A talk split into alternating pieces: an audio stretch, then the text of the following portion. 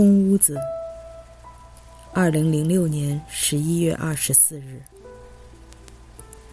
外祖父母的房子是某大学老职工住宅区中的一间，以年头算来，也称得上是一间老屋了。多年以来，这间老屋见证了母亲兄弟姐妹六人由风华正茂的少年，到鬓角爬满银丝的中年。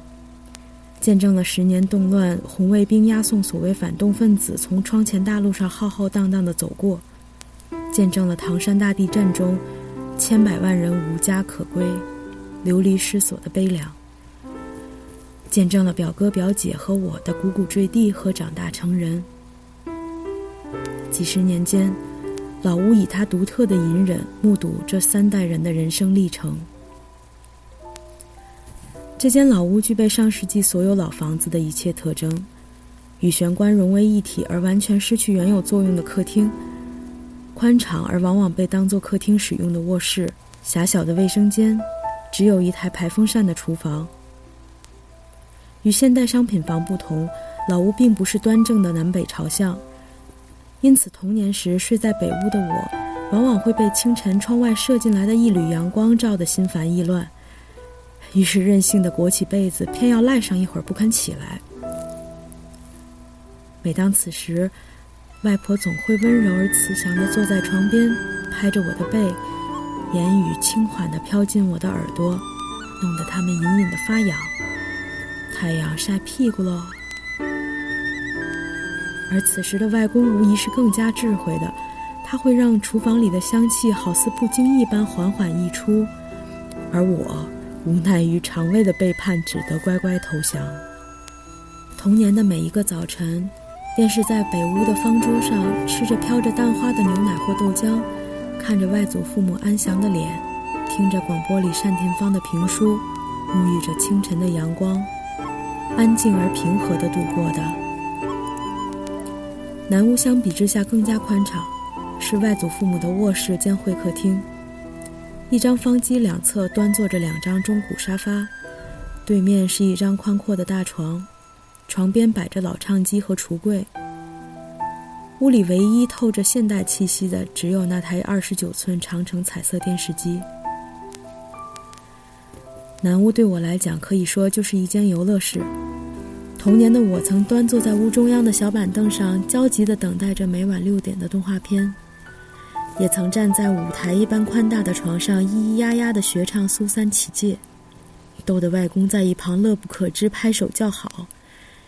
也曾在外婆惊恐的目光中，在两张沙发和大床间蹦来跳去，毫不顾忌那古旧的沙发是否经受得住如此重创。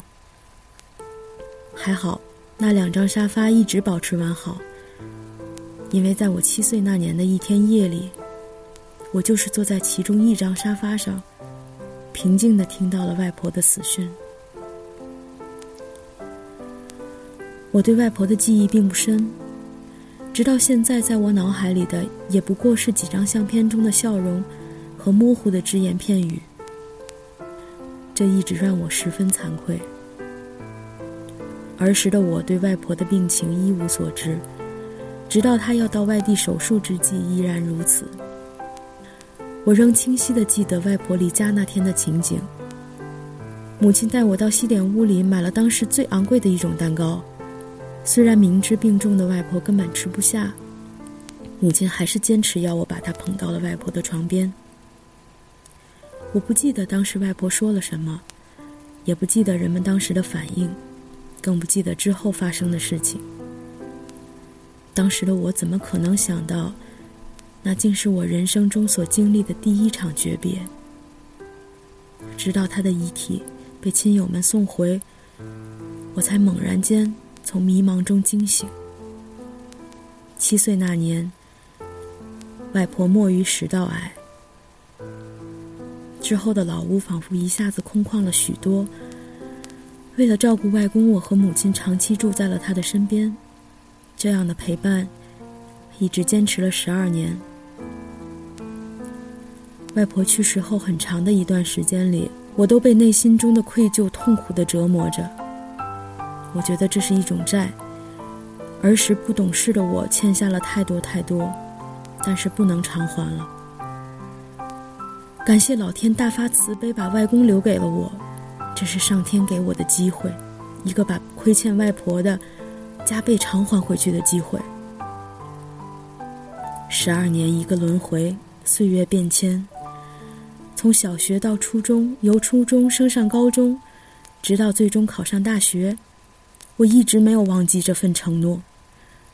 这份对故人，更是对自己的承诺。十二年后，外公在老屋南房那间他躺了一辈子的大床上，没有等待他最疼爱的小外孙女，毫无征兆的安然辞世。时隔三年，这间老屋已经成了舅舅一家的新居。经过一番彻底的改造，老屋的面貌焕然一新，地面铺上了光洁的地板，再也看不到水泥的裂痕。墙壁粉刷一新，再也见不到屋角落着灰尘的丝丝蛛网。中古沙发和橱柜早已换作了现代气息浓厚的家具组合。厨房的抽油烟机让烟尘无处遁形，墙上的瓷砖光洁如镜。空气中弥漫着令人窒息的时尚味道和甜得发腻的家庭温馨。但是对我来说，这间老屋已经空了，永远的空了，没有一丝怜悯和迟疑。遥远的过去，童年的点滴，二十年岁月的记忆，就这样丝毫不剩的连同沙发橱柜大床方桌一起被永远的从这间老屋里驱逐了出去。经过这样无情的放逐再也不能找回了吧。